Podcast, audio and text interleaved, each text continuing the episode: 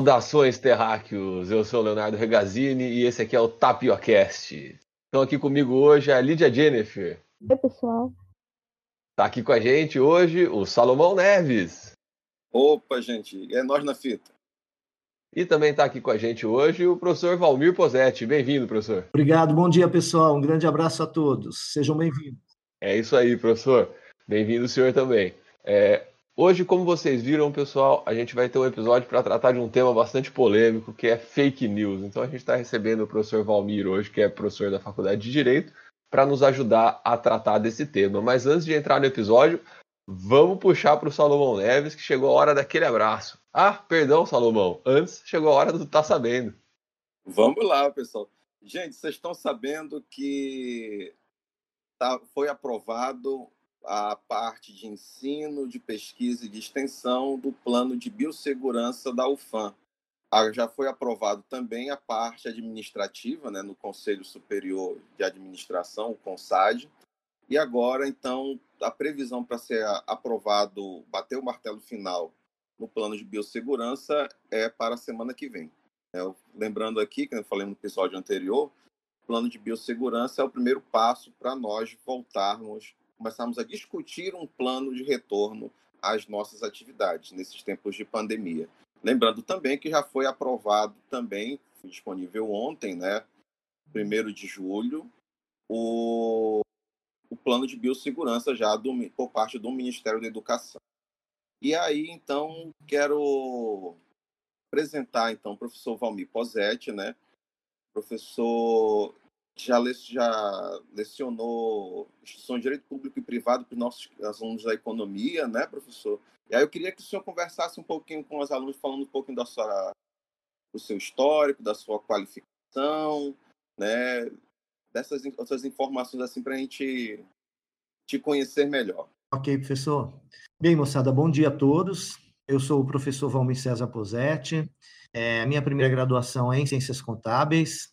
Em 2013, eu ingressei na FES como professor de controladoria é, e, posteriormente, eu migrei para a Faculdade de Direito. Minha segunda formação é Direito. Eu fiz um mestrado e um doutorado em Direito Ambiental na França. É, hoje concluí um pós-doutorado também em Direito Ambiental na Itália e estou fechando o segundo pós-doutorado na Escola de Direito Dom Helder Câmara, em Minas Gerais.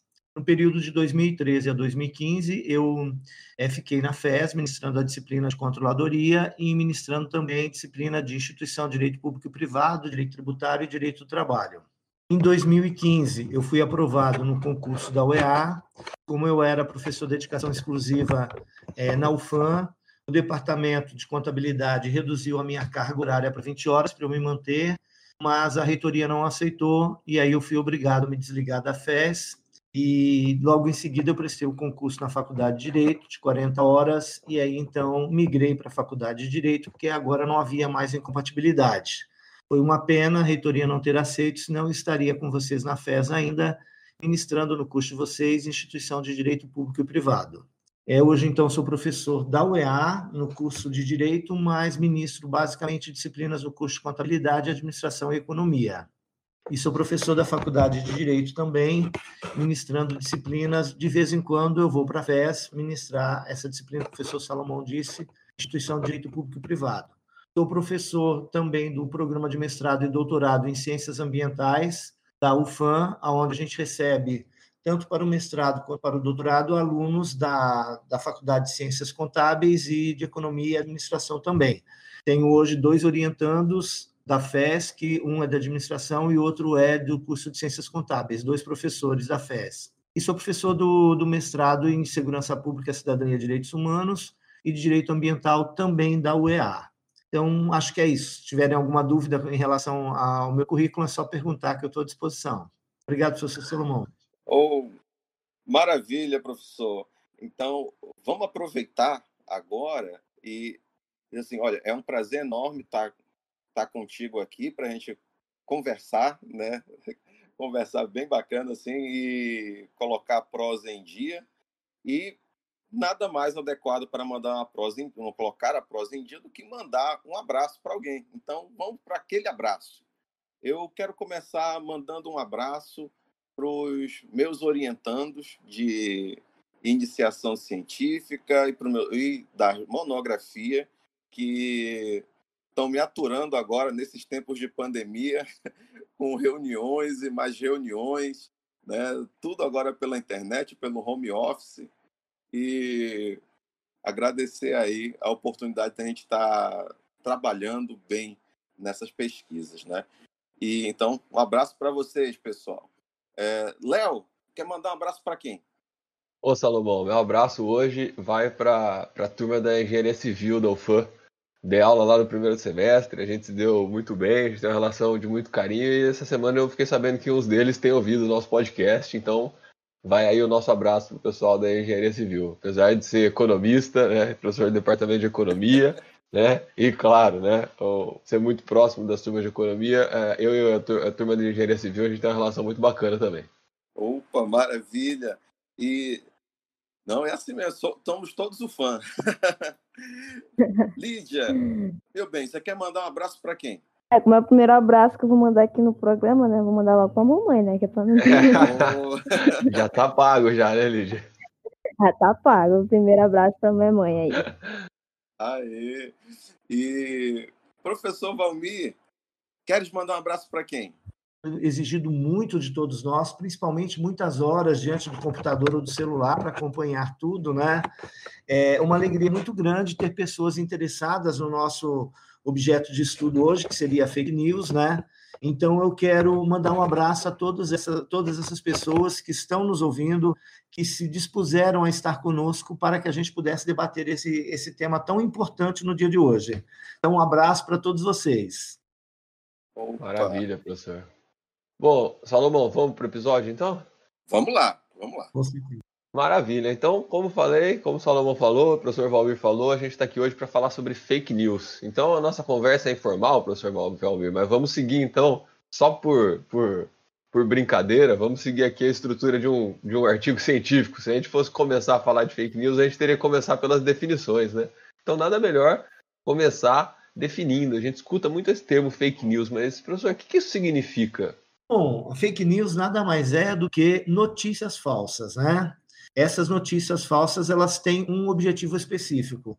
Elas têm um objetivo de desinformar ah, as pessoas para poder movimentar uma grande massa para aquilo que se quer através da desinformação.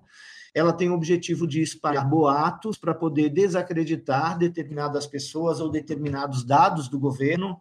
E ela também tem o objetivo de manipular a massa na tentativa de direcioná-las para que elas possam pensar de determinadas formas. E aí nós vamos ter fake news em diversas áreas. Nós vamos ter fake news no âmbito do direito, no âmbito da economia, no âmbito da administração, no âmbito da política, inclusive da política internacional, onde determinados países querem manipular outros países e aí a utilização dessas notícias falsas, desinformando ou gerando boatos acabam trazendo um prejuízo muito grande. Então, a fake news ela tem este objetivo, né? A intenção de enganar a fim de obter ganhos tanto financeiros como políticos. Essa seria a minha definição de fake news.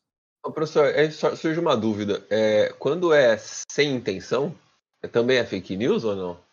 Quando é sem intenção, se a, a, a notícia ela objetiva é, ou seja, ela tem um cunho enganatório, ela acaba sendo fake news, e aí ela vai trazer um prejuízo quanto do direito. É porque nós temos assim, no âmbito do direito, professor, nós temos assim é, a intenção, você realizar o ato de forma intencional e realizar o ato de forma culposa.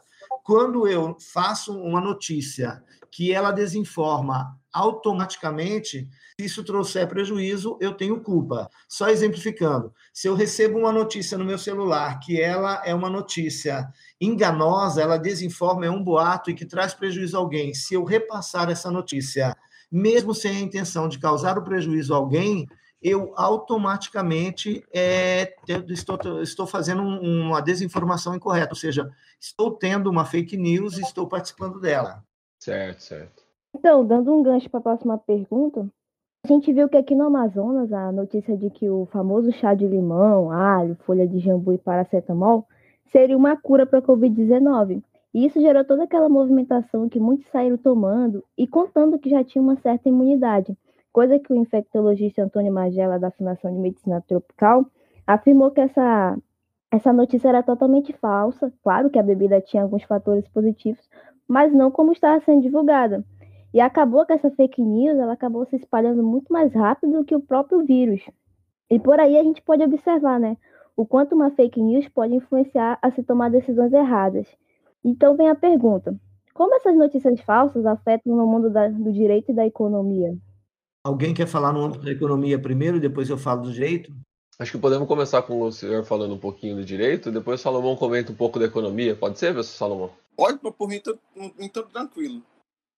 Ótimo. Tá então, no âmbito do direito, nós vamos ter aí é, questões extremamente relevantes, por quê? Porque o fato de você veicular uma notícia da qual você não tem conhecimento correto, e, e você, se você, por exemplo, eu como um professor, não é? A gente acaba, pelo, pelo grau de conhecimento que nós temos, se a gente divulga uma notícia dessa, quem a recebe diz, bom, eu recebi de uma fonte fidedigna, não é? E isso acaba, então, por fazer o quê? Fazer com que as pessoas passam a adotar determinadas condutas que podem ser prejudiciais a ela. Só para a gente ter um exemplo, o limão pode ser é, maléfico com uma determinada pessoa que tem alergia, e ela pode efetivamente tomar esse chá e acabar falecendo, não é? Então, isso vai trazer consequências no mundo jurídico. Quem recebeu aquela notícia minha e tomou, tomou aquela determinada decisão e teve prejuízo, ela vai automaticamente ingressar no âmbito do direito. Nós temos aí no âmbito do direito civil a responsabilização civil. O que é responsabilidade civil? É quando eu causo prejuízo por dolo ou por culpa, ou seja, querendo causar o prejuízo ou por culpa, eu acabo causando prejuízo a alguém.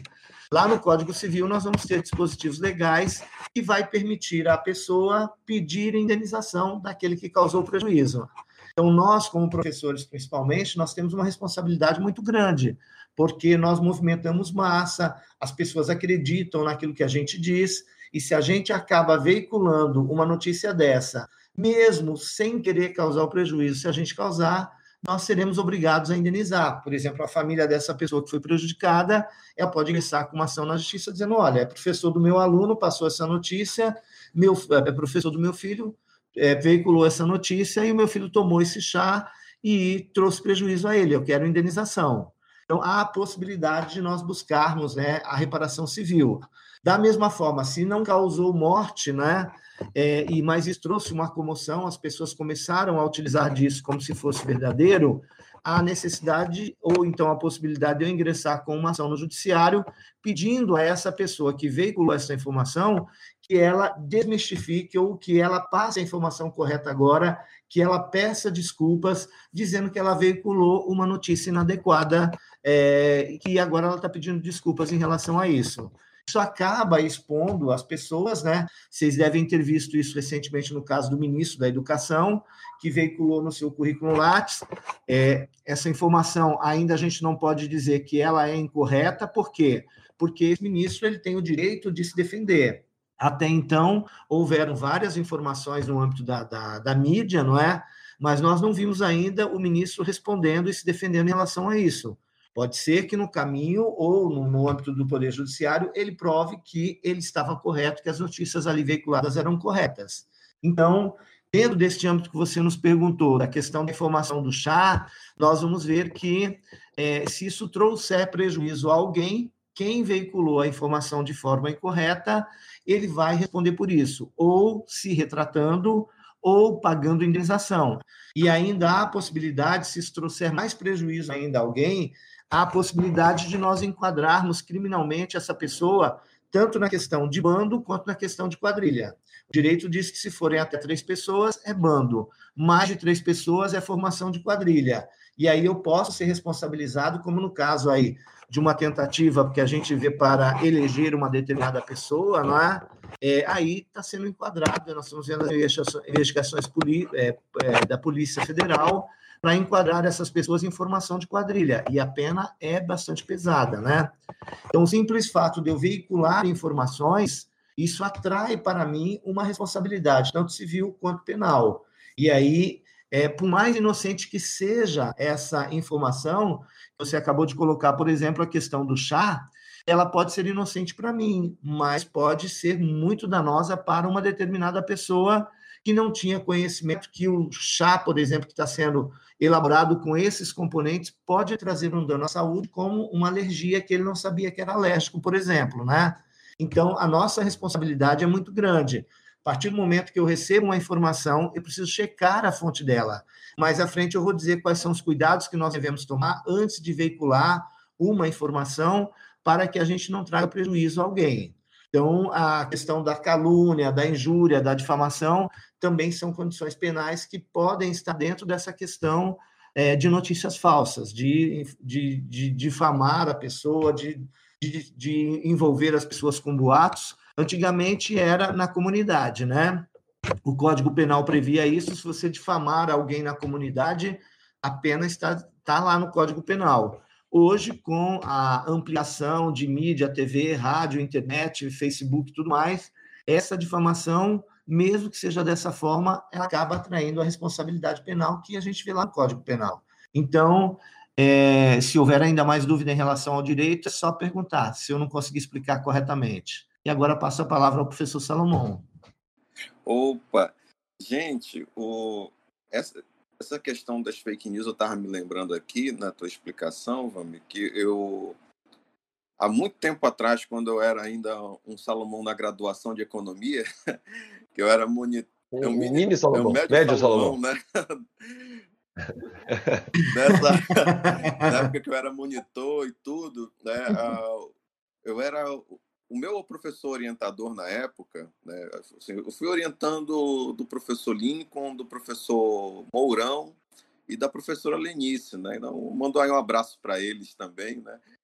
E particularmente quando eu era orientando do professor Francisco de Assis Mourão, já professor já aposentado, tudo em contabilidade social, ele ele pegava, ele puxava muito a minha orelha para que eu tomasse cuidado de passar o conteúdo de forma correta para os alunos. Ou seja, por exemplo, você volta e meia, quando está respondendo uma aula de exercícios, você tem que apresentar um conceito, você tem que reforçar o conceito ali na hora. E ele falou: você nunca faça um, explique um conceito de forma errada. Porque se você explicar um conceito de forma errada, isso gera danos que podem ser até irreversíveis para o aluno no processo de aprendizagem. Né? Então, esse é um cuidado que nós, professores, vamos tendo que ter né? na medida que a gente vai preparando aula, que a gente vai lecionando o conteúdo, na medida que a gente vai passando informação, até porque é, nós somos ali formadores de opinião que estamos na ponta, né?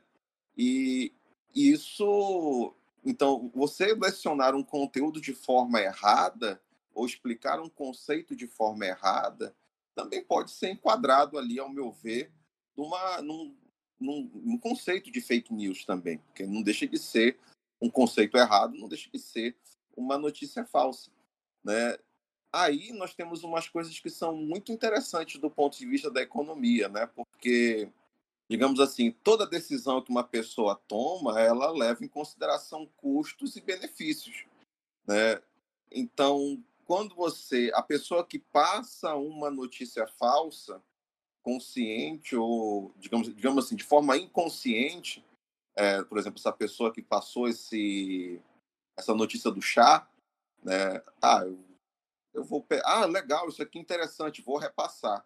Quer dizer, o benefício, ela acredita que o benefício aí seria o quê? De informar, né? Mas ela não ficou atenta ao custo de verificar o resultado, ou melhor dizendo, de verificar a, a fonte da notícia, de verificar ali a, se, a, se isso foi testado, se isso foi comprovado cientificamente. Né? Então, ela acaba achando que o benefício dela informar mais rápido é maior do que o custo de se preocupar com todas essas formalidades. E uma pessoa que está fazendo isso de uma forma consciente, ou seja, ali na perversidade mesmo, né, que não tem outra palavra para mencionar aqui, ela está considerando ali o benefício de essencialmente de fazer com que as pessoas que sejam mal informadas por essa notícia tenham um comportamento da forma que ela espera que elas tenham, né? Aí você tem aí o jogo ali de interesses e e assim por diante. Isso daí é uma coisa que é muito prejudicial, porque quando você toma uma decisão, você toma uma decisão, você toma levando e ponderando custos e benefícios. E se você tomou aquela decisão, você espera não se arrepender dessa decisão. E aí o problema todo é que as fake news, nesse caso, se você utilizou de uma informação falsa para tomar uma decisão, a probabilidade de você se arrepender da decisão que você tomou é muito grande. Né? E aí envolve, inclusive, o, os custos de oportunidade que são inerentes à decisão da pessoa. E isso daí é um problema bem significativo, né, não, Léo? Salomão, de fato, na economia, as fake news, é, como o professor falou, né, no, no campo do direito, os impactos de uma fake news são gigantescos. A gente sempre lembra aquele caso emblemático, quase que simbólico, né, da moça que foi acusada de, de sequestrar uma criança, se não me engano, né, em uma comunidade e acabou sendo espancada até a morte. Teve o seu mais valioso direito, que é o direito à vida, violado é, em razão de uma fake news. Né? Então a gente nunca sabe quais são os limites, é, são, qual, qual o alcance que a coisa pode tomar e quais são os efeitos que, que elas podem produzir. E na economia, muito parecido, né, Salomão? Especialmente em mercados que têm uma dinâmica muito, muito intensa, né? Mercado de capitais, de ações uma, uma notícia falsa. A, a, gente viu recentemente, é, quando agora me fugiu o nome da, de uma companhia farmacêutica que é, vazou na imprensa a ideia de que poderia ter desenvolvido uma vacina e as ações subiram 70% em um dia, depois caíram tudo, né? É, muita gente ganhou e muita gente perdeu dinheiro nessa brincadeira toda. Então, como o professor Valmir falou, né? É, quando há dolo, quando há, quando há, perdão, quando há é economista tentando usar a expressão de direito é sempre um perigo, né? Quando há intenção, quando há intenção, é... a coisa fica ainda muito mais grave, né? Porque aí a pessoa pode acabar produzindo informações de, delibera, deliberadamente falsas para conseguir atingir determinados objetivos. E é claro, em economia nem tudo é um jogo de perde-ganha, mas muitas coisas o são, né? Então, às vezes, para alguém levar vantagem, alguém teve que ser prejudicado. É, por isso que é fundamental a gente lutar para construir um ambiente é, social, não só econômico, mas social, né, é, de respeito à verdade. Porque as informações falsas levam as pessoas a tomar decisões erradas. Né? O princípio básico da, do, do, do, funcionamento dos mercados, né, Salomão? Um dos princípios básicos da eficiência de mercado é que os agentes econômicos detêm as informações acerca da, das decisões que tomam, certo? Então, quanto mais a gente se distancia disso, Isso. mais ineficiente tendem a ser os mercados. Quanto mais a gente se aproxima disso, mais eficiente tendem a ser os mercados. Você vê mais ou menos assim, Salomão? É, eu estava me lembrando aqui do quando a gente conversava no, sobre informações assimétricas ali no livro do Varian, né? É um dos últimos capítulos tem um exemplo bacana que é o mercado de carros ruins, né? Você chega no quando você quer comprar um carro é, e basicamente assim não tem condições de comprar na, na, concessionária, comprar um carro zero, né? Às vezes a gente compra um carro usado, né? Tipo, o primeiro carro que a gente compra normalmente é um carro usado. Comigo foi assim. E ou... meu golzinho contou a história, viu? Quadradinho, 1996. Meus alunos eram nem nascidos ainda, oh, quando meu carro foi, foi fabricado. Do... Aquele o cara vai querer comprar, por exemplo, eu me lembro, falando nesse caso, Léo, que há muito tempo assim, eu sabe? Eu era doido para comprar um Fusca para mim. Aquele Fusquinha assim antigo assim. E aí é bem charmoso. E aí eu vi na, na é charmoso, na, né? Nos classificados, né? Um, um senhor que estava vendendo um Fusca 76 por 3 mil reais. Rapaz, eu até liguei para o cara para querer comprar. Eu pergunto, conversando com meus amigos, não, eu vou lá, tal, conversar com o cara para comprar o Fusca. Cara. O pessoal fala, Salomão, faz é. isso não, cara. Pô, o carro deve estar tá todo.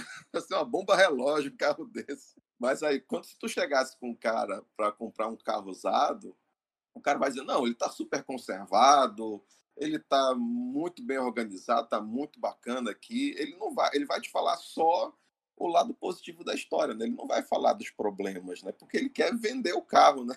Então tem um problema aqui é, significativo entre o mentir e o omitir, né? Exato, exato. Que a, a, eu acho que a, a, fake news ela entra meio nesse campo aqui, porque você pode utilizar informações certas e ainda assim de uma uhum. forma que a pessoa é, ainda assim de uma forma para a pessoa tomar uma decisão errada, né? Então, quando você quer você trabalha, por exemplo, no caso do, do mercado de, do, dos carros ruins, assim, né, que é a forma como o Varian chama, a gente acaba pensando assim, né? E uma coisa que o, Valmir comentou também, né, sobre a questão das implicações penais, né, né, que é a calúnia, da difamação e tudo. Acho que muitas vezes o, as pessoas que é, que espalham as fake news assim, dependendo, dependendo da situação, às vezes elas até podem estar cientes desses riscos, né? Mas aí pensando assim, ah, mas é liberdade de expressão, não vai acontecer nada, acho que não vai chegar a esse ponto não. Ou então vai dizer, não, era só brincadeira, a gente queria ver até que ponto ia chegar essa notícia. Isso daí é uma coisa muito, muito perigosa, assim, mas que acaba fazendo parte né, do comportamento humano. Porque acho que agora, com o acesso à informação, com o acesso à internet, né, você tem novos formatos de comunicação, né, como, por exemplo, inclusive os podcasts. Professor né, Salomão. Nós estamos fazendo um, participando de um aqui, os vídeos no YouTube, os canais de análise das mais diversas formas, né? Todos eles ali torna a informação muito mais rápida de ser divulgada, né? E ao mesmo tempo isso se transforma num risco, né? Por conta da qualidade da, da qualidade da informação. Pois é, eu ia até perguntar isso para você, viu, Valmir? Como que você vê esse processo de, de vamos dizer assim, de democratização do, do jornalismo, da imprensa, assim, né? Hoje em dia, qualquer pessoa consegue é, fazer um canal do YouTube, criar um podcast, né? criar um blog ou ter uma conta nas redes sociais e sair dando a sua opinião e até repercutindo coisas que acontecem no mundo. Isso aumentou muito a quantidade de, de veículos de comunicação, né? mas é, reduziu um pouco o processo de intermediação da verdade que eram feitos pelos grandes veículos. Até que ponto você vê isso como positivo ou negativo, professor? E, e claro, tome a liberdade de, de, de, primeiro comentar aquilo que o Salomão falou, se, se você quiser, tá?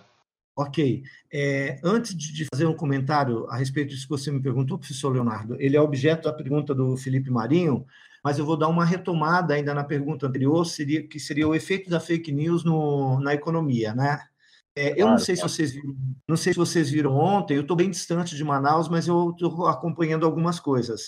Foi feita uma fake news de que as contas de energia da Amazonas Energia elas tinham eram uma fatura falsa que estava sendo veiculada e muitas pessoas então ficaram agora é, desconfiadas e não vão pagar a fatura achando que a fatura que recebeu é uma fatura falsa. É uma fake news. A Amazonas Energia já passou a informação dizendo que não, que não houve isso, mas em contrapartida ela foi obrigada ao quê? A dar um prazo de 30 dias para que todos os consumidores pagassem a fatura do mês de maio. Então, qual é o efeito disso na economia, ou seja, dentro do, dos cofres da empresa? ela vai aguardar 30 dias para receber um recurso que ela estava esperando receber agora. Isso vai refletir no caixa da empresa, no pagamento de salários dos empregados, na aplicação em novas tecnologias, principalmente agora nesse momento de pandemia, né? Então, veja, uma simples fake news, uma mentira, uma brincadeirinha que a princípio parece inocente, mas que pode até ter uma correlação com uma concorrente da, da, da Manaus Energia, na tentativa de desequilibrar, na tentativa de fazer com que ela perca recursos financeiros, é, e isso foi através de uma fake news, né? Não sei se vocês ficaram sabendo, mas isso circulou de uma forma bem incisiva em Manaus, e a Manaus Sim, eu vi também, viu, né? E aí a Manaus Energia toma uma decisão de prorrogar por 30 dias o pagamento, informando que não houve emissão de fatura falsa, né?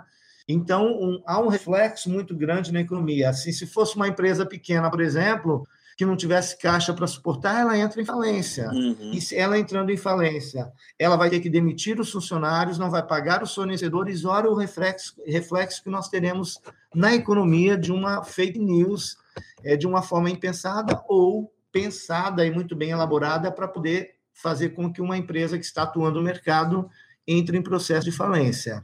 Então, isso é muito. É. É, quer dizer, ela tem um custo aí do ponto de vista institucional para ela se retratar e ainda assim o, o estrago é, o estrago foi feito, né? Exatamente. O estrago foi feito e gera um problema muito sério porque o Código de Defesa do Consumidor ele protege o consumidor, né? Ele, como é que ele vai saber se a fatura que ele recebeu é falsa ou não? Então, e aí por outro lado a empresa afirma que a fatura não é falsa, que não foi emitida nenhuma fatura falsa, e aí ela é obrigado a dar um prazo para que esse consumidor possa se adequar e ter a confiança de pagar então essa fatura que ali está, né? Gera um prejuízo muito grande. E aí nesse sentido, é, se a empresa não tiver como pagar salários, porque já está no momento arrochado, nesse momento de pandemia, essa pessoa que recebe o salário atrasado, ela não paga o mercadinho onde ela compra fiado lá no, no bairro dela, e, por consequência, o proprietário do mercadinho tem dificuldades em pagar suas faturas, e aí a gente vai ver uma bola de neve, né? Então, é muito delicado o que a fake news pode fazer na economia, na economia de um bairro, na economia de uma, de uma cidade ou do estado todo, né? E, consequentemente, de um país inteiro. Então, isso é muito delicado. Isso tem que parar, porque senão a gente vai ter um processo muito delicado. E respondendo a sua, a sua pergunta, professor Leonardo, a gente entra num processo agora que não sei se vocês ficaram sabendo que o Supremo Tribunal Federal ele decidiu que para a pessoa ser jornalista não precisa fazer o curso superior de jornalismo. Desta forma, qualquer pessoa agora pode ser jornalista, essa pessoa não tem ética, porque ela não, não viu isso dentro da própria faculdade, ela não sabe como fazer uma, uma notícia, ela não sabe como fazer pesquisa para ter um jornalismo sério. E aí nós vamos ter diversas pessoas sendo jornalistas, abrindo o seu blog, né? Neste momento de pandemia, por exemplo, a gente vai ver muitas pessoas é, abrindo o seu canal, divulgando diversas notícias de diversas áreas, não sabe, por exemplo, como coletar informação. Um dia desse eu perguntei para uma, uma colega que é jornalista, como é que vocês conseguem estar no local para fazer a reportagem? Como é que vocês descobrem tudo isso, né? Ela me disse: tem uma técnica, né? A gente aprende isso no curso, essa técnica de fazer o jornalismo, como coletar as informações, e tem a questão da ética também. E aí você vê o Supremo Tribunal liberando para que qualquer pessoa possa, então, ser jornalista, e com isso nós vamos ver aí uma série de notícias sendo elaborada de forma inadequada. Mas voltando aí para a questão do direito, que é uma questão do Felipe Marinho, né? Que ele pergunta é, se essa questão de, de fechar a fake news e não permitir a divulgação, é, cesseando o direito de se informar nos sites, isso não cessearia o direito de informação das pessoas, ou o meu direito individual de informar, não é? Na realidade, o artigo 5 da Constituição Federal, que é a nossa lei mais importante, que deve ser seguida, porque é dela que se originam todas as demais leis, lá no artigo 5 nós temos um inciso que diz o seguinte: o direito de expressão é livre, desde que não haja o anonimato. Então, a partir do momento que eu tenho o direito de, de expressar aquilo que eu penso, de expressar aquilo que eu acho, eu posso fazê-lo, desde que eu conseguir o meu nome ali dizendo que a informação fui eu que prestei. Uma vez que esta informação tem a origem, eu sei quem é, se essa informação for incorreta e causar prejuízo a alguém, automaticamente eu vou ter aí é, como responsabilizar essa pessoa e ser ressarcido tanto se for a questão de dano moral, como se for a questão de dano material. Mas o ponto que o Felipe pergunta é o direito individual da pessoa, é, o direito fundamental né, de, da pessoa expressar a sua livre convicção. A Constituição Federal, ela permite esse direito de expressão, mas o Supremo Tribunal Federal ele vem dizendo que esses direitos fundamentais eles não são absolutos. Eles são absolutos quando eles dizem respeito somente a mim. A partir do momento que eu vou exercer esse direito fundamental e ele prejudicar a sociedade, ele deixa de ser individual fundamental para mim, porque todas as outras pessoas que vivem na sociedade, elas têm direito a ter uma informação correta e adequada. E nesse sentido, então, o Estado vem para inibir que esta informação, essa fake news, trazendo prejuízo aos outros, ela deve ser controlada pelo Estado. E é a partir desse momento que nós vamos ver aí, então, nós vimos uma alteração no Código Eleitoral, nós vimos uma alteração no Código Penal, uma alteração no Código Civil, a lei de marco à internet, uma alteração na lei de imprensa, exatamente para proteger o direito coletivo da informação correta e não o direito individual, como o Felipe Marinho perguntou aí para gente. Ô, professor, é, só para emendar a sua resposta, acho, é, uma dúvida que eu sempre tenho assim, é que alguns campos do conhecimento, a gente sabe, existem verdades, né? Existe o que é verdadeiro e o que é falso, né? Mas em muitos campos do conhecimento, é, a, a verdade está muito mais próxima de uma, de uma construção social, né? Do que algo factível, né? Como 2 mais 2 é 4. E normalmente, a possibilidade, a probabilidade da gente se aproximar da verdade, ela é proporcional às interações entre as diferentes versões que a gente tem na sociedade né, debatendo entre si, dialogando entre si, até que a gente vai encontrando aquilo que explica melhor a, a, realidade. Então a gente vê no campo das ciências sociais isso acontecer bastante, né? É, a gente tem diferentes teses interagindo, debatendo, discutindo, e a partir dessa interação a gente vai formando consensos, a gente vai criando consensos que vão sendo permanentemente desafiados e assim o conhecimento vai evoluindo. É, nesse sentido, será que o modelo de, de, de jornalismo e de produção de conhecimento que seja pautado. É, porque assim, se a gente vai proibir a mentira, e acho que a ideia é mais ou menos essa, né? O direito à liberdade de expressão deve, não deve ser um direito de mentir, né? Então o, ser, o, o sujeito tem o direito de, de, de, falar o que ele quiser, mas ele não teria o direito de é, deliberadamente produzir uma informação falsa a gente, para a gente conseguir transformar isso em realidade, a gente precisa que alguém diga o que é verdade e o que não é verdade, né? É, o senhor não acha que se a gente permitisse que diferentes opiniões circulassem na sociedade, a gente teria uma probabilidade maior de nos aproximar da verdade do que proibindo as informações falsas? Por exemplo, a Terra pode ser redonda, a Terra pode ser plana, né? É, eu acho que eu, o senhor, o Salomão, a Lídia, a maior, a maior parte dos nossos ouvintes deve acreditar que a, tela, que a Terra é esférica.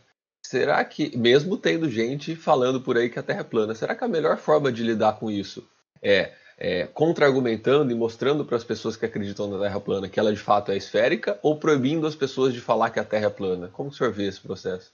Bom, eu vejo esse processo da seguinte forma. A minha, a minha liberdade de expressão, ela pode ser veiculada, ah, mas desde que ela não traga prejuízo a outras pessoas.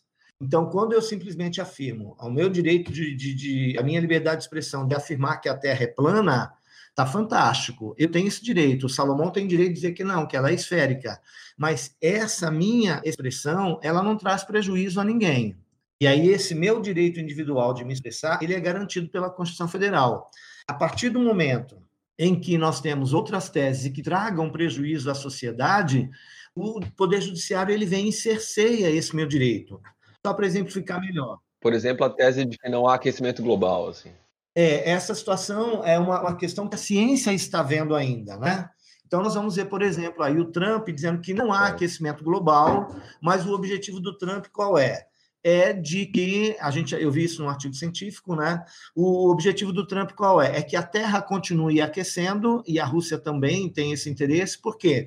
Porque a partir do momento em que a Terra está aquecendo e as calotas polares estão é, provocando degelo, ou seja, está descongelando as calotas polares, é, nós vamos ter aí, o Trump, o Trump afirmou isso, nós teremos muitas terras que estão congeladas e serão descongeladas, e nós teremos terras para plantar. Nós temos, por exemplo, a Rússia é o maior país do mundo, só que a maior parte do seu território está congelado. Havendo degelo, aí automaticamente eles teriam terra para explorar. Mas acontece que isso modifica a qualidade de vida das pessoas que habitam o planeta, né? Então ele tem o direito, sim, de se expressar, mas os cientistas também têm o direito de contra-argumentar nesse sentido. Então, bacana, bacana. a partir do momento em que esta, esta minha liberdade de expressão ela causa prejuízo, aí eu vou responder por isso e nós teremos o Poder Judiciário atuando, né, através de provocação da sociedade, o Poder Judiciário vai estar atuando para modificar isso. Só para dar um exemplo um pouquinho mais forte. Ali pelo ano de 1991, 92, nós tivemos uma senhora que tem uma, uma certa religião no Planalto Central, ali pela região de Brasília, e ela na, na hora da prática do culto, ela sacrificava crianças. Então, ela pegava crianças e oferecia o sangue e matava a criança na hora do culto. Aí a Polícia Federal foi acionada e chegou para pegá-la. A primeira coisa que ela fez foi puxar a Constituição Federal e disse: não, peraí, aqui no artigo 5 está dizendo que eu tenho direito à religião. Essa é a minha religião. Vocês não podem me impedir. Esse é o meu direito fundamental garantido na Constituição Federal. Epa, peraí. Será que esse meu direito fundamental de praticar a minha religião me dá o direito de tirar outras vidas? Não é? A questão da fake news é a mesma coisa. A minha liberdade de expressão, de dizer o que eu penso, se trouxer prejuízo a outras pessoas, eu devo ser barrado. Porque se essa. A colisão de direitos aí, né? Exatamente. Então, quando você me pergunta né, se as pessoas não têm o direito de é, publicar mentiras para haver uma discussão na sociedade, nós vamos ver se essa mentira essa, ela não trouxer prejuízo à sociedade, que é a maior interessada, né? Se ela não trouxer prejuízo à sociedade, trouxer prejuízo somente àquela pessoa, não há problema. Mas se ela trouxer prejuízo à sociedade, é fake news, e aí nós temos que recorrer ao Poder Judiciário com pedido de liminar, de tutela antecipada, para poder fazer cessar essa notícia que está causando prejuízo à sociedade. Falei demais, perdão. Não, que é isso. Professor Salomão, até que ponto as fake news podem afetar o processo de tomada de decisão? Olha, né, acho que vai pegando um gancho no que a gente tem conversado até agora, né? O, nós temos aqui uma, uma série de questões assim, importantes para mencionar nisso, né? Porque a, a tomar, o processo de tomada de decisão ele é afetado significativamente a partir de informação, ou seja, as pessoas só tomam decisões considerando informação. Elas esperam tomar decisões que elas não se arrependam depois. Né? Mas para isso elas têm que ter a maior quantidade de informações possíveis. E ainda assim ela pode se arrepender da escolha que ela tomou. É, agora, o problema da, problema da fake news né, que a gente está percebendo é justamente que ele acaba distorcendo muito. Né? Ou seja, todo o teu mecanismo ali de benefícios marginais decorrentes da tua que vão te fornecer o teu mecanismo de incentivos para tomar a decisão, ele acaba sendo severamente prejudicado. E os custos disso, né, os custos marginais disso, não são apenas ali financeiros, eles são sociais ali também.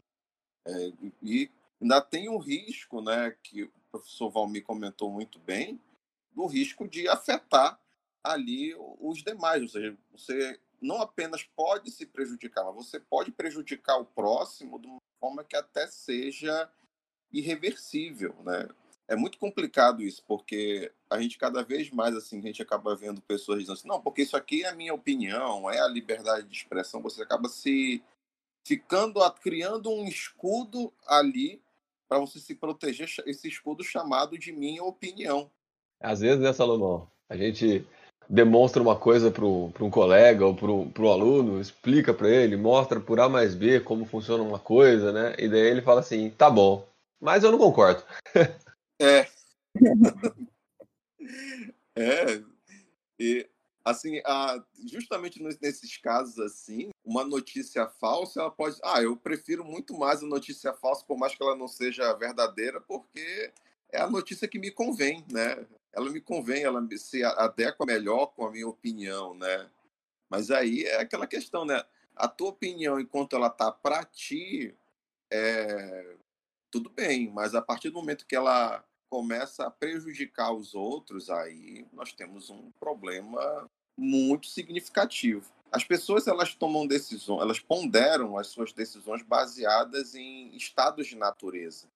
Né? Ou seja, você tem quando você, por exemplo, escolhe sair de casa nesse nesse ambiente no qual nós estamos, existe um estado de natureza, ou seja, toda uma situação, um cenário, traduzindo assim, onde você vai sair de casa, você vai pagar suas contas, você vai pegar dinheiro no banco, vai no supermercado, faz suas coisas direitinho e chega em casa sem ter sido contaminado.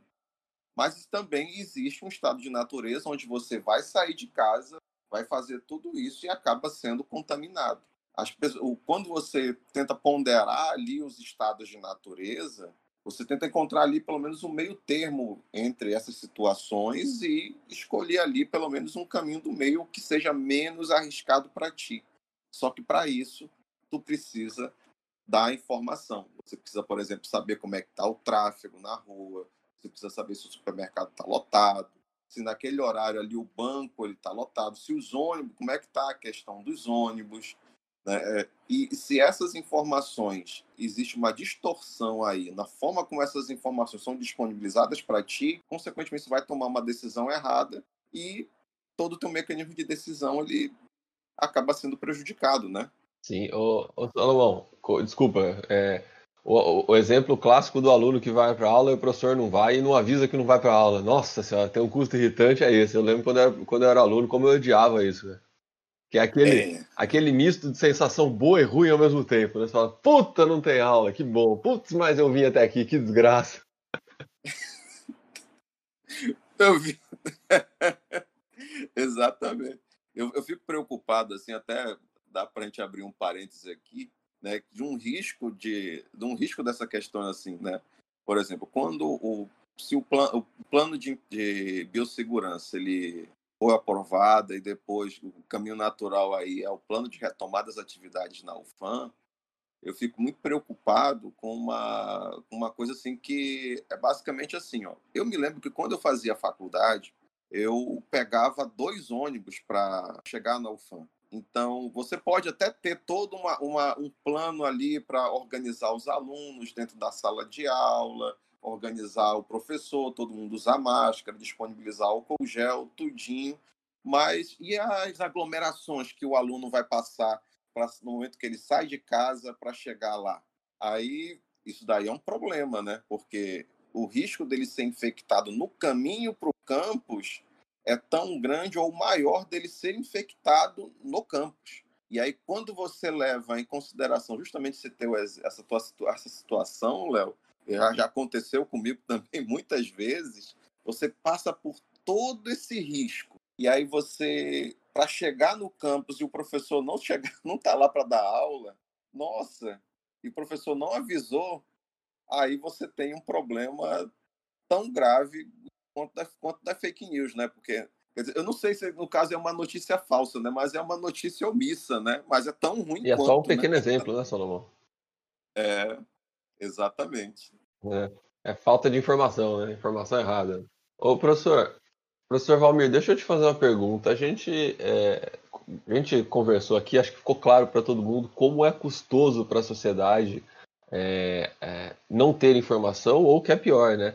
Ser é, deliberadamente enganada por informações falsas, por notícias falsas. Então, pelo que a gente tem visto, é, o governo tem se mobilizado aí ao longo dos últimos anos para tentar é, reduzir a, a possibilidade, ou, ou, pelo menos responsabilizar as pessoas que, que praticam notícias falsas. Né? É, há uns anos a gente teve o marco da internet, que ajudou bastante na questão da identificação dos usuários, né? evitar que a internet se transformasse em uma, em uma terra de ninguém. Claro, é, é pode ter e há várias críticas ao marco civil da internet, mas é, parece que ele avançou nesse sentido da identificação. E recentemente a gente tem aí no Congresso, inclusive foi aprovado no Senado ontem, anteontem, né? Não sei que dia que vocês estão me ouvindo aí, né? Dependendo, vocês estão me ouvindo aí em 2025, foi há cinco anos atrás, tá bom, pessoal? Está é, tá sendo votado no Congresso o projeto de lei das fake news, é, Valmir, como que você vê esse processo, especialmente o projeto de lei da fake news? É, você acha que a gente está avançando ou retrocedendo em, em termos de combate às fake news e em termos de gestão da internet? Olha, professor Leonardo, o, a Lei 12.965 de 2014 é a lei do Marco Civil da Internet, né?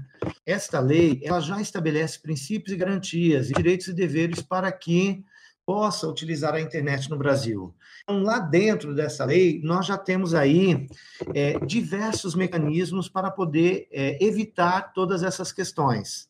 A lei de imprensa, que também é de 1967, lá no artigo 16, ela já vem criminalizando, dizendo que qualquer conduta seja relacionada a publicar ou divulgar notícias falsas ou fatos verdadeiros truncados ou, de, ou deturpados, a pena é de um a seis meses de detenção e quando se tratar do autor do escrito ou transmissão incriminada, incriminada, a multa é de 5 a 10 salários mínimos. Então, o Código Civil brasileiro também já vem trazendo informações para poder penalizar essas questões, né?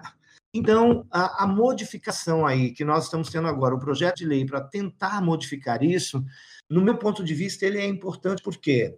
Porque a legislação ela surge e com o passar do tempo, as pessoas vão encontrando lacunas eu não gosto de desbrecha, porque quando o profissional de direito desbrecha, é que ele costuma se dizer que ele é muito é um profissional é, sem grandes conhecimentos. A lei bre... a situação brecha não é correta, é lacuna. Então nós vamos ver aí as pessoas encontrando lacunas e é preciso que a lei seja aperfeiçoada. Só para lhe dar um exemplo. Primeiros momentos, quando o Código Civil trouxe a importância de que o pai que abandonasse a família ficaria obrigado a pagar pensão para os filhos ou para a esposa, Aí nós vimos que no primeiro momento deu certo. Com o passar do tempo, as pessoas começaram a dizer: não, eu não pago e acabou. Embora a lei esteja dizendo, eu não vou pagar, acabou, né? E aí foi preciso que nós elaborássemos uma outra legislação para dizer: o pai que não paga a pensão alimentícia, se denunciado, vai ser preso até que pague. E aí, então, quando o caboclo estava trancafiado na cadeia, no instante aparecia o dinheiro para pagar a pensão alimentícia atrasada, né? Então, a legislação ela foi se aperfeiçoando. O Marco Civil da Internet também trouxe aí de que forma a internet seria regulada, como ela poderia ser utilizada, quais eram os meus deveres quando eu fosse utilizar a internet, quais seriam os meus direitos. Mas nós estamos vendo aí que as pessoas, por mais que a lei estabelece a forma, elas começam a burlar, elas começam a se esconder, elas trocam de computador, elas trocam de celulares para disseminar o mal e para atingir os objetivos que eles almejam através das notícias falsas. Então, esse projeto de lei, agora que vem na tentativa, embora já haja a lei do Marco Civil da Internet, ele vem na tentativa de se especializar para pegar este criminoso de outras formas que a lei ainda não havia estabelecido. Então, conforme a, a, a sociedade ela vai se especializando em determinada área, novos delitos vão sendo surgidos. Então, o Marco Civil da Internet é de 2014, e aí nós vimos isso foi ampliando de forma assustadora dentro do âmbito do direito eleitoral, não é? E está se especializando em outros campos também do direito. Então, há necessidade de estabelecer uma lei específica para fake news, porque dentro da lei de, de uso da internet, o Marco Civil, nós vamos vendo aí que as pessoas começam a encontrar lacunas na lei para poder fazer o mal, para poder divulgar notícias falsas e trazer prejuízo à sociedade. Então, no meu entendimento, o projeto de lei ele é importante para criminalizar de uma forma muito mais eficaz a pessoa, como nós tivemos a criminalização para botar o pai que não paga pensão alimentícia na cadeia. Ora, não é justo. Você tem um filho, você tem a obrigação de cuidar dele, né? E aí você abandona. Aqui na fake news também é, é, é dessa forma que eu vejo. Você tem a lei que determina de que forma você tem que utilizar. Aí se encontra lacunas para burlar a legislação e tirar benefícios em detrimento do prejuízo da, de toda a sociedade. Então, no meu entendimento, é importante sim esse projeto de lei para ampliar a punição em relação às fake news. Maravilha, professor. Então, você acha que. É, porque, assim, é, só para explicar para os nossos ouvintes que não são bem do direito, a gente pode ter é, sanções no âmbito penal e administrativo, é isso? Então, é possível só em termos para os leigos, né? Você pode multar uma pessoa por fake news, mas você também pode prendê-la, é isso?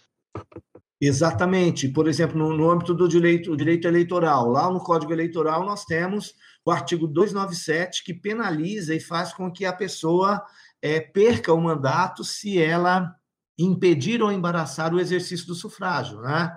Seria o exercício da, da, da, da eleição. Então, se há uma fake news, se há uma, uma notícia incorreta que permitiu aquela pessoa se eleger, o artigo 297 do Código Eleitoral permite que se casse essa pessoa. Já a resolução do Tribunal Superior Eleitoral número 23551 de 2017, ela também ela proíbe as propagandas falsas e traz uma penalidade para o candidato que foi eleito nessa situação. O Código Eleitoral também traz outra punição, traz é, é a, a, a, previsibilidade de cadeia para essas pessoas, a reclusão de dois a oito anos, além da multa, e ainda prevê aumento de pena. O Código Penal brasileiro, ele prevê penalidade também se essa fake news atentar contra a honra de uma determinada pessoa, se houver a formação de bando ou de quadrilha, ou seja, se eu ajudar a divulgar essa notícia enganosa, eu vou ser enquadrado em crime de quadrilha, formação de quadrilha. E também no artigo 33 o Código Penal traz aí que aquele que fizer a divulgação de pesquisa fraudulenta também vai ser preso. Tem aí questão é, já programada no, próprio código, dizendo qual a tipificação penal e quanto em relação à multa e à prisão. O Código Civil Brasileiro também traz a responsabilidade civil, dizendo que se essa informação enganosa trouxer prejuízo a uma outra pessoa, aquele que divulgou a informação vai estar obrigado a indenizar.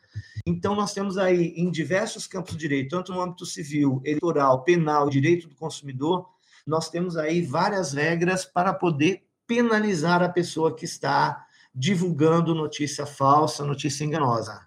Devolvendo para ti, professor. Maravilha, professor. Bom, Lídia, acho que podemos pular para as perguntas enviadas pelos nossos ouvintes. Né? O Valmir já comentou a primeira delas, sobre, sobre a, a PL 2630. É, você podia passar para a gente alguma das outras perguntas, por favor, Lídia? Eu vou passar para a Carla Cássia. Ela mandou assim.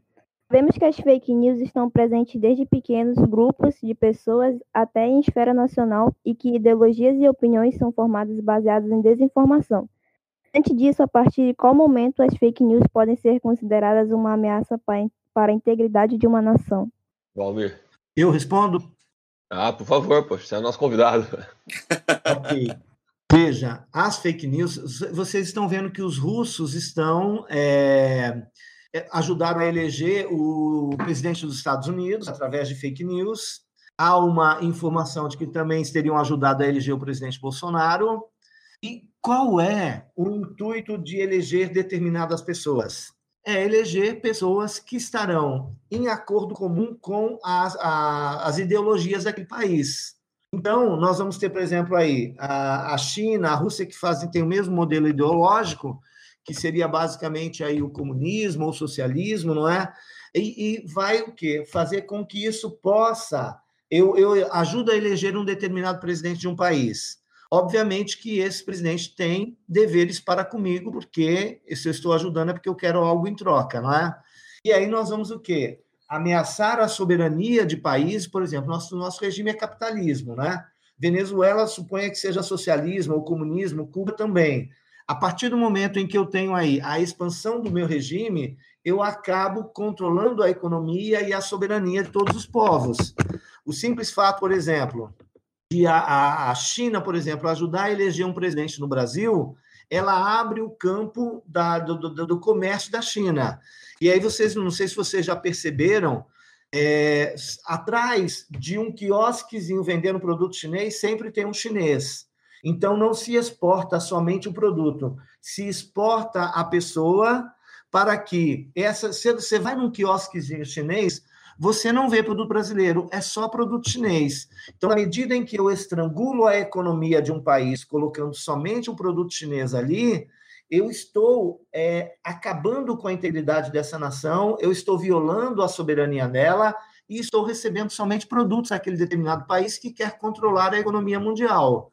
Então, no meu ponto de vista, a fake news ela ameaça a soberania e a integridade da nação, por quê? Porque a partir do momento em que determinados líderes políticos eles começam a receber ajuda de fake news e de países que estão interessados que você faça alianças e se permita ser dominado, nós acabamos por perder a soberania, porque à medida em que esse presidente ele se permite isso, ele vai ser controlado, ele se torna escravo daquele que o está ajudando a colocar no poder. Porque da mesma forma que eu consigo colocar a pessoa no poder, eu consigo tirá-la. E aí essa pessoa fica escrava. E aí, obviamente, vai permitir que a economia e a integridade da nação seja invadida pela ideologia política desse outro país, ideologia política e econômica desse outro país. É assim que eu penso. Ô, professor, o senhor teme que é, as fake news, é, essa, essa nobre causa de combate às fake news, possa ser utilizada por alguns governos no mundo para um recrudescimento do autoritarismo, ou seja, os governos podem acabar tentados a utilizar o argumento das fake news para suprimir qualquer tipo de crítica e, e utilizar uh, o argumento das fake news como argumento de censura ou calar para calar adversários políticos. Imaginando um governo, por exemplo, que o, o, um país no qual o governo tem um relativo controle sobre o sistema judiciário, para a gente combater as fake news, alguém precisa decidir o que, que é verdadeiro e o que, que é falso, né? Se a gente tiver alguém definindo que as críticas ao governo são falsas e que por isso devem ser suprimidas, será que a gente não corre o risco de, de entrar em um contexto aí de censura e recrudescimento do autoritarismo? Eu não tenho dúvidas disso, professor. Este é o meu grande receio. É dessa forma que eu continuo a trabalhar para assim esclarecer os nossos alunos, né? Porque muitas pessoas dizem, não, tem muitos crimes, precisa vir com a mão de ferro mesmo e acabar com os crimes, não é? Isso vai nos permitir o quê? Que nós voltemos ao passado. Ah, roubou? Então vamos decepar a mão dessa criatura, porque uma vez que a gente vê o cara com a mão decepada, a gente exclui ele da sociedade. Então, todo aquele sistema que nós temos, não, roubou, a criatura está errada, deixa o direito vir corrigir esta pessoa para depois devolvê-la à sociedade para que ela possa continuar vivendo como uma pessoa normal, né? Desta forma, eu consigo controlar a população, controlando a população, eu passo a ter este governo totalitário que você falou, e aí eu também controlo a economia. Só ingressa no âmbito do meu país aquilo que eu permitir. E aí, então, a gente passa a ter um controle político, social e econômico. Então, a fake news ela é muito perigosa. Eu vejo assim como uma ameaça muito grande à soberania dos países. A gente tem que combater, alguns países já estão elaborando é, legislações fortes para poder combater isso, porque nós estamos vendo a entrada da fake news e, através da, da fake news, nós estamos vendo uma invasão de pessoas, uma invasão de produtos, uma invasão de economia de outros países, influenciando na nossa economia. É uma, é, um, é uma questão muito complicada, né? Porque você tem, por um lado, você precisa proteger a sociedade das informações falsas, mas numa medida em que o que nem a, a episódio da do blog da Gabriela Prioli que eu estava assistindo, né? Que você não pode deixar o bichinho da fake news, ou melhor, o bichinho do autoritarismo, ele tomar ganhar, ganhar tamanho, né?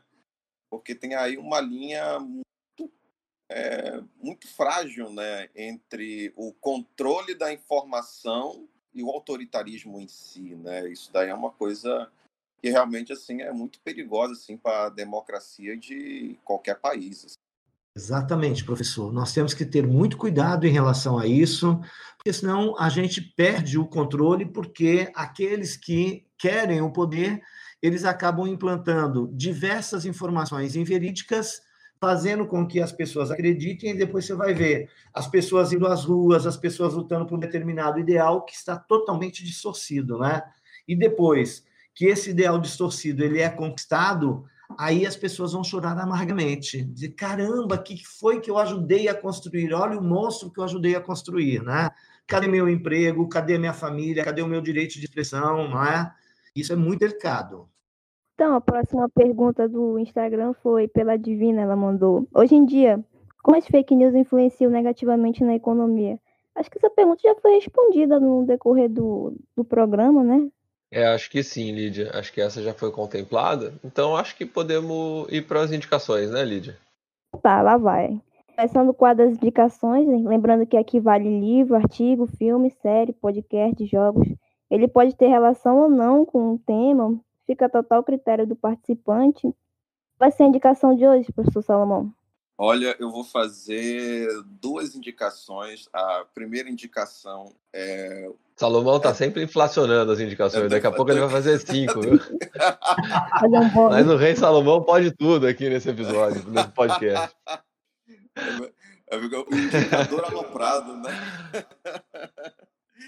Eu, eu quero começar indicando uma uma graphic novel, né, que é a revista de, é o nome mais chique, né, para revista em quadrinhos para é. adulto, que inclusive gerou filme, né, que é da, da, autoria do Alan Moore, que é do V de Vingança. A graphic novel é muito boa, né? O filme é fiel a ela até certo ponto, mas aí conta um pouquinho dessas preocupações que nós estamos tomando agora. E a segunda indicação que eu quero fazer, assim, na verdade, é uma indicação para mim, porque eu preciso criar vergonha na cara e, e ler mais um pouco, que é do livro 1984, do George Orwell. que também tem tudo a ver com a dinâmica do episódio de hoje, né? Com a questão do Ministério da Informação, toda essa questão aí, do, o, esses riscos do autoritarismo também, né? Então, acho que fica uma indicação de leitura para mim e para Então, a El, gente qual é também, a né? indicação hoje? Bom, Lídia, hoje eu vou, né? Como tradicionalmente, tem se transformado na nova tradição, vou indicar um filme velho de novo. Hoje eu vou aproveitar esse tema é, de fake news, de verdade, de mentira, para indicar um, um filme antigo que trabalhou muito esse conceito do que é verdade, do que é mentira. Gostei muito, né? Que é um filme de 1957 chamado Doze Homens e uma Sentença. Ele teve recentemente um remake na década de 90, mas eu gosto muito do, do filme original, é, no qual um júri é chamado a decidir sobre um jovem porto-riquenho que era acusado de, de ter cometido um crime brutal. Então, é, acho que é uma indicação que, que vale a pena para todo mundo. Então, essa é a minha dica da semana, Lid. Bom, a minha dica essa semana eu vou indicar um jogo, vou indicar o Mobile Legends, que eu tô jogando muito esses dias. Então, essa vai ser minha indicação, que é um bom jogo, é um entretenimento bem leve, assim. E é isso. Então, professor Valmir, qual a sua indicação hoje? Ah, ok. Então vejam, eu quero fazer algumas colocações importantes, né? Em primeiro lugar, eu gostaria de indicar a vocês a leitura da lei de imprensa, a lei do marco da internet e o Código Penal brasileiro, especificamente no capítulo que fala sobre calúnia e difamação. É importante a gente ler isso porque porque quando a gente tiver conhecimento de quais são as implicações penais que nós vamos ter, nós não vamos pegar aquilo que vem no nosso WhatsApp a toda hora e ficar repassando para os outros. Porque lá embaixo vem assim: se você gostou, divulgue, né? E aí você não sabe o que você está divulgando. E você pode estar incorrendo em um crime de formação de quadrilha, inclusive quando você está divulgando isso. Então, conhecer a tipificação penal de, que, de como é que você se enquadra em um crime de formação de quadrilha ou então de calúnia é importante para você não estar tá divulgando tudo que aparece no seu celular ou tudo que você vê. Como é que eu identifico uma fake news? Primeiro momento, você deve considerar a fonte de informação, né? Verifique quem é que está te informando. Essa semana mesmo eu recebi uma mensagem de uma pessoa da reitoria falando sobre um cientista que falava XYZ, né? Primeira coisa que eu fiz foi ir lá no currículo do camarada para verificar quem era o cara camarada pulava de governo em governo, só com cargos de comissionado, e aí você vê que o camarada, bom, esse cara não é um cientista. Ele pula de cargo comissionado de um lado para o outro, e quem está no cargo comissionado, a maior parte das vezes, faz o que o camarada, o governante, está pedindo para que ele faça, né? Então, a primeira questão é checar a fonte de informação. Quem é a pessoa que está informando? Qual é o nome da criatura? Não é? Depois disso, a gente tem que olhar o título, né, para ver, porque normalmente o título ele vem escandalosamente, te chama a atenção, e depois você checa a história e verifica, peraí, qual é o motivo né, da pessoa estar tá divulgando isso? Normalmente, a, as questões escandalosas, com palavreados chulos, né, com, com, com informações chulas, não são informações científicas e corretas. Aí a gente já percebe que essa, essa informação ela não está adequada. Aí a gente checa a fonte que está informando para ver de onde é que vem, não é? Porque no Google, no, na net, no meu site, eu coloco aquilo que eu quero, né? Mas se eu verificar se essa informação ela está apoiada em outras fontes, ela pode ser correta, né?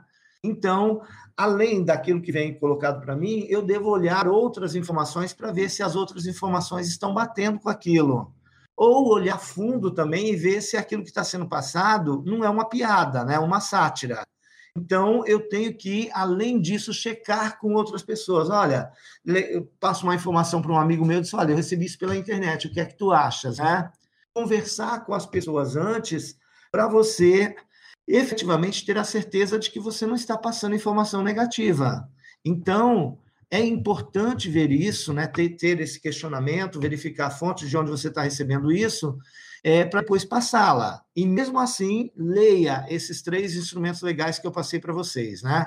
Lei de imprensa, lei de marco da internet, o Código Penal, para você ver quais seriam as consequências para ti e para a sua vida antes de passar a informação. E por último, eu gostaria de sugerir a vocês se tivessem a oportunidade de ver um filme que se chama A Flor da Felicidade.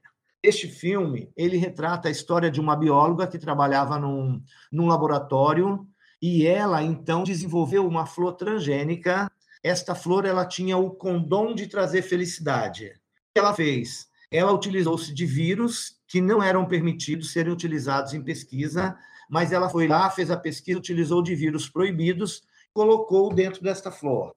E aí, então, a flor foi desenvolvida e aonde ela era colocada, ela trazia felicidade a quem estava ali. Só que aí ela pega a flor e leva para colocar no quarto do filho, e aí o filho fica super feliz. Passado um mês, ele começa a ficar depressivo e adoecer. Ou seja, ela não, ela vai e utiliza-se de informações que ela não poderia, que estavam proibidos, desenvolve um produto e esse produto passa, de, a princípio, gerar um benefício, mas logo em seguida o malefício que ele traz é muito maior do que o benefício que gerou por algum por um mês apenas, né? Então aí só para vocês verem que nós não devemos avançar e que as informações que são colocadas, a flor da felicidade, ela foi colocada numa feira e foi vendida assim de uma forma bem grande, trazendo um lucro muito grande para a empresa, mas depois ela traz um prejuízo muito maior, né? Então o filme se chama A Flor da Felicidade quem tiver a oportunidade de ver, tenho certeza que vai gostar muito, porque traz, verifica tanto o reflexo na saúde quanto o reflexo na economia e também nas questões de direito. Utilizar-se de um vírus proibido para ser utilizado em desenvolvimento de pesquisa, isso traz um prejuízo muito grande. Essas seriam as minhas indicações. Desculpa, falei muito. Imagina, muito boas indicações, professor. Só lembrando os nossos ouvintes que todas essas indicações vão estar disponíveis na descrição do episódio, né? Aquelas que tiverem até um link com o um link para que vocês possam encontrá-las mais facilmente. Eu gostei muito desse episódio, professor. Acho que foi muito bom ter alguém, né, com conhecimento de direito para nos ajudar a discutir essas questões. Acho que a gente conseguiu tratar bastante de um tema que é, que é muito importante. O que, que você achou, Salomão? Com certeza, Léo. O episódio ficou muito rico e muito bacana é muito importante realmente a gente se informar e ficar atento à fonte, à discussão que está por detrás das notícias, fazer todo esse filtro para justamente eh, tornar o nosso processo de tomada de decisão mais adequado. E eu quero, justamente por conta disso, eu quero agradecer muito, então, a presença do professor Valmir, que é um, um amigo já de bastante tempo, já do, dos tempos da FES. E é, é sempre um prazer estar aqui contigo, professor. E a, as portas do Tapiocast estão abertas, tá? Espero que você tenha gostado da, da nossa conversa e muito obrigado. Salomão, eu amei a, a, experiência. Assim, eu tinha um pouco de medo, de receio, porque os meus conhecimentos em informática são muito limitados, né? Mas a gente contou aí com o apoio da Lídia, né, com o apoio do, dos meninos também que estão aí conosco, né? E isso foi enriqueceu muito, nos ajudou muito. E para mim foi um grande prazer poder contribuir com vocês e também receber as informações de vocês nesse sentido. Eu estou muito feliz, muito feliz e agradecido, é, não só por vocês que me convidaram, mas também pelos nossos ouvintes, né? Que certamente vão poder aí usufruir das informações que nós passamos e acrescentar o seu nível de conhecimento e ficarem mais atentos em relação às fake news e não ajudar a propagá-las, muito pelo contrário, ajudar a miná-las para que a gente possa ter uma sociedade mais justa, uma sociedade que possa viver em harmonia. Muito obrigado a todos, em especial ao professor Salomão que me convidou e ao professor Leonardo. E um grande abraço aos meninos do apoio aí também. Valeu, valeu. É isso, galera. Obrigado por acompanhar nosso projeto. Fiquem à vontade para dar feedback nas nossas redes sociais ou pelo nosso e-mail. E lembrando que terça-feira a gente já solta nas redes sociais o tema do próximo podcast. Tchau. Tchau, pessoal. Tchau, pessoal. Um abração para todos. Tudo de bom. Tchau, gente. Tudo de bom.